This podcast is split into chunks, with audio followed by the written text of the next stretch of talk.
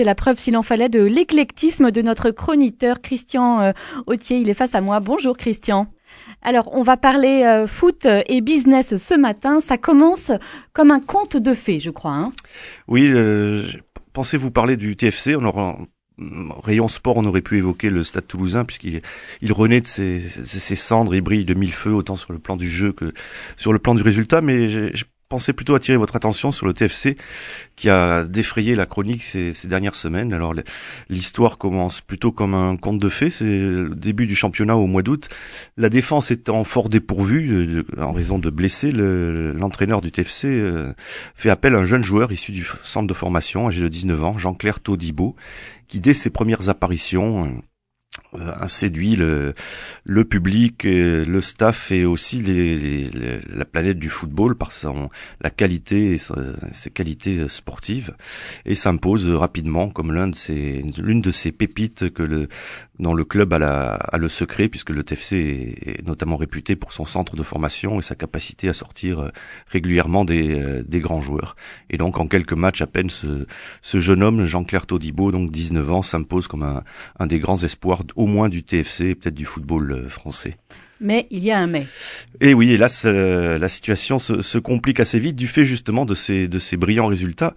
Euh, le, jeune homme attire l'attention de, de, nombreux clubs étrangers et pas des moindres. Tous les, les grands clubs européens envoient des, des, recruteurs et des observateurs suivre de près les, les performances du, du jeune homme et le club euh, donc lui propose le TFC lui propose de signer son premier contrat professionnel car c'est ce qui manquait à ce jeune homme passé très vite de, l'ombre à la lumière, c'est d'avoir de, de, de n'être pas être encore professionnel, ce qui signifie plus prosaïquement qu'à partir du mois de janvier, il était, comme on dit dans le, terme, il était libre, c'est-à-dire libre de s'engager pour le club de son choix et donc euh, d'échapper, enfin de, de, faire perdre au TFC une éventuelle euh, clause de transfert qui peut se, qui pouvait se monter en, à, à l'occasion au moins à 10 millions, 15 ou peut-être 20 millions ou plus d'euros puisque toutes les grandes écuries européennes convoitaient ce, ce jeune espoir.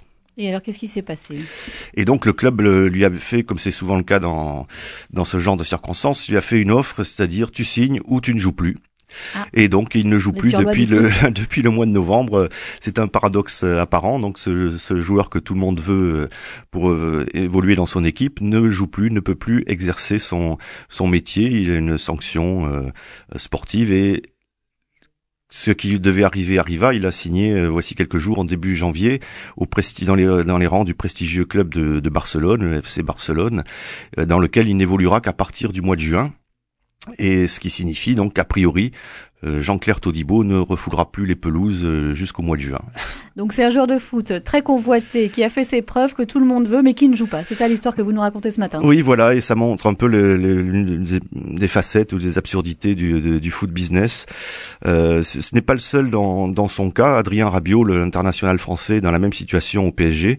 Ironie de l'histoire, lui aussi est convoité par le FC Barcelone et risque dans les prochains jours de, de signer au Barça, lui aussi encore une fois libre de toute indemnité de transfert. Alors on pourrait, on peut voir ça aussi. On pourrait voir les, les méchants clubs qui exploitent les, les, pauvres joueurs. La situation, sans je connaisse particulièrement celle de Jean-Claire Todibo, est souvent beaucoup plus complexe. C'est-à-dire que ces jeunes joueurs sont, sont évidemment entourés. Il y a la famille, il y a les agents. Il est bien entouré plus ou moins, et donc chacun cherche à avoir la plus-value euh, financière, puisque c'est ça l'avantage, au-delà de leur, qualité sportive, ces jeunes joueurs évidemment attirent les grands clubs parce que ceux-ci n'auront pas déboursé d'indemnité de transfert. Donc on, atteint là aussi un autre enfin une autre facette du foot, c'est-à-dire que les grands clubs peuvent se permettre d'empiler comme ça les contrats, de faire venir pour zéro euro ces joueurs, quitte à plus tard les laisser dans les vestiaires, de les prêter à des clubs de division inférieure, à voir si le pari tient ou pas. Et hélas, souvent les carrières de ces joueurs périclitent assez vite, euh, ce qu'on n'espère pas évidemment pour euh, Jean-Claire Todibou. Mais, ben non, nous non plus. Foot et business, les bouffons du foot, ces deux ouvrages que vous avez également publiés, euh, Christian Autier, pour cette, ce regard toujours un petit peu décalé sur, sur l'actualité et là en l'occurrence le monde du foot. Merci beaucoup pour cette chronique. On vous retrouve la semaine prochaine.